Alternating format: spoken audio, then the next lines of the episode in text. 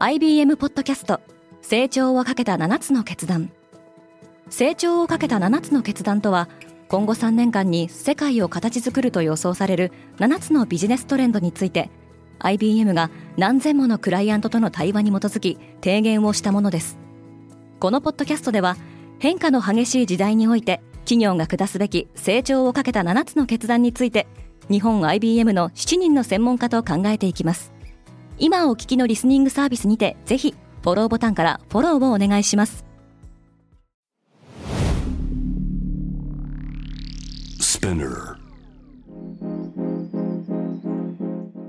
おはようございます。山本ソニアです。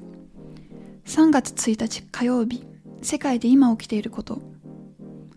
このポッドキャストではニューヨークのニュースルームから今まさに発信されたニュースレターを声でお届けします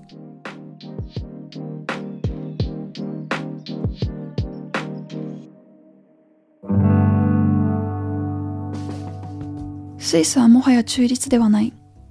スイスは永世中立国としての伝統にとらわれずロシアに対して EU と同じ内容の制裁を科すと発表しました。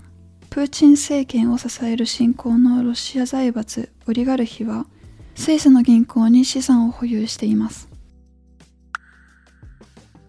ウクライナのヴォルディミル・ゼレンスキー大統領が EU への加盟を正式に要請した。一方でウクライナ第2の都市ハリコフへの攻撃が始まり民間人の死亡が報告されました。これまでに50万人のウクライナ人が国外に脱出しています。ロシアは財政難に陥っている。ロシアとウクライナの政府高官が会談する中ロシア通貨のルーブルは急落しロシアは対抗措置として制裁を発表しました。中国はロシアとの関係を強化しロシア国営ガス大手のガスプロムは中国との大規模な取引を発表。同時にイギリス石油大手のシェルはガスプロム関連のすべての共同事業から撤退しました。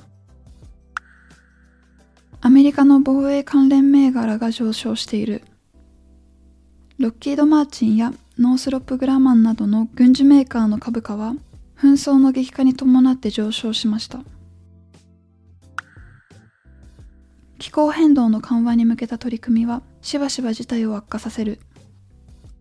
オーストラリアが記録的な洪水に見舞われる中 IPCC 気候変動に関する政府間のパネルからの新しい報告書はいくつかの厳しい真実を伝えています。インド経済の成長が鈍化した。世界の情勢緊張に相次ぐ原油価格の変動が重なり数四半期にわたって目標が達成できませんでした。トヨタがサイバー攻撃を受けた。トヨタ自動車は部品サプライヤーの一社がマルウェアの被害に遭ったため、日本国内の全工場での生産を一時停止しました。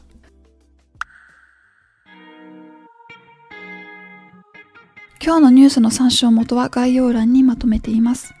面白いと思った方はぜひ Spotify、Apple Podcast、Amazon Music でフォローしてください。クワッツジャパンでは世界の最先端を毎日2通ニュースレターでお送りしています。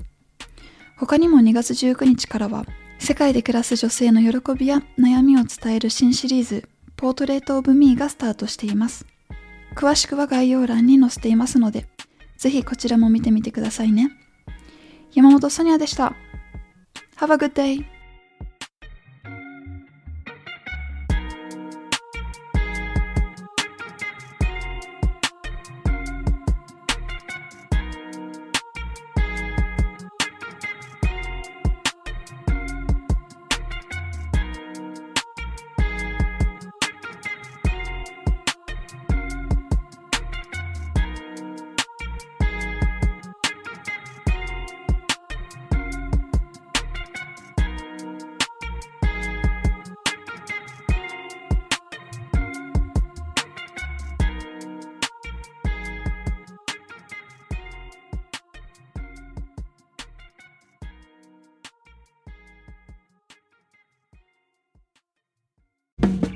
リスナーの皆様より多くのリクエストをいただいている話題のニュースを深掘りしたエピソードを週末の有料版で配信中です。